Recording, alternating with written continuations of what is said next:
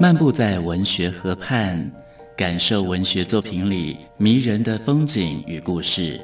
阅读原本是一件孤独的事，可是当我们讨论一起读过的书，这个过程就足以形成最美好的陪伴，也让局促的心灵有了转身的惊喜。作家林信杰带你走进阅读的世界，请听陪你读的书。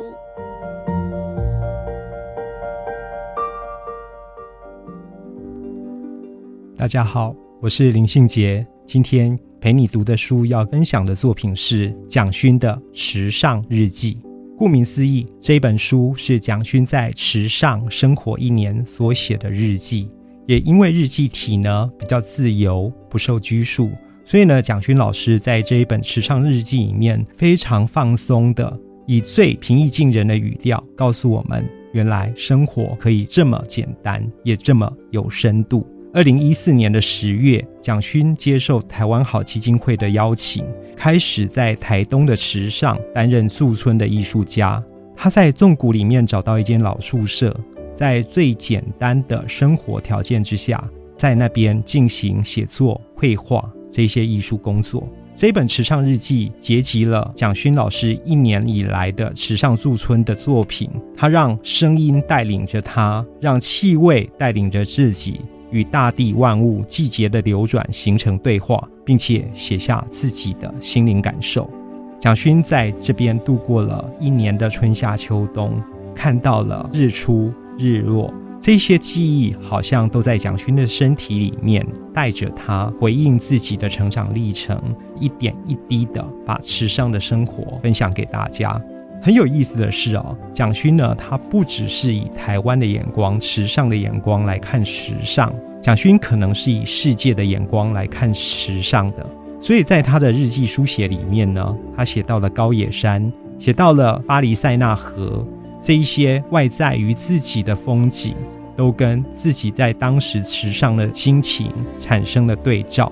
他跟孟东篱的颜料日记的氛围不太一样。孟东篱是一种生活的苦行实践方式，而蒋勋则是告诉我们，生活或许还有另外一种可能。我们以为池上好像是一个不问世事的地方吧？不是的，蒋勋老师在这边创造了一种生活的态度。所以呢，我们就从《池上日记》这一本书里面可以读到蒋勋如何在池上的生活情境里面找到他跟世界对话的方式。有一段文字我很喜欢，蒋勋老师写道：年轻的时候在巴黎，有时候没有目的，随性依赖着心里的声音，随处乱走，在小巷弄中穿梭来去。巴黎古旧缓慢的几个河边社区呢，总是让蒋勋老师放弃大脑思维，漫无目的的，任凭着身体跟着声音走，跟着气味走。蒋勋老师写道：时尚那一个春天的雨声之中。他听到了自己内在的声音，也常常是因为这样内在的声音，我们会走向某一个地方。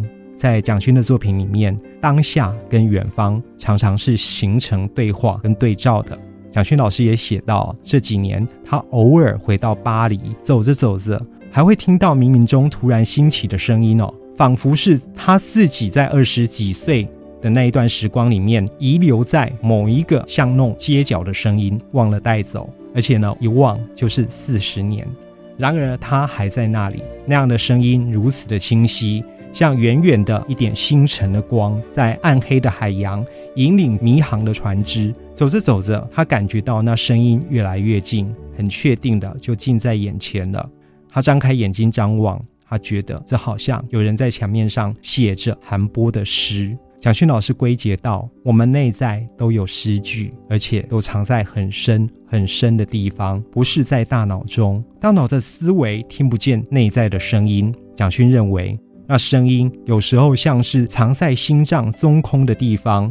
所以在《池上日记》这本书里面，我最喜欢的是如何借由池上的风景，听见自己内心最深刻的声音。今天陪你读的书，要跟大家分享的是蒋勋的《时尚日记》。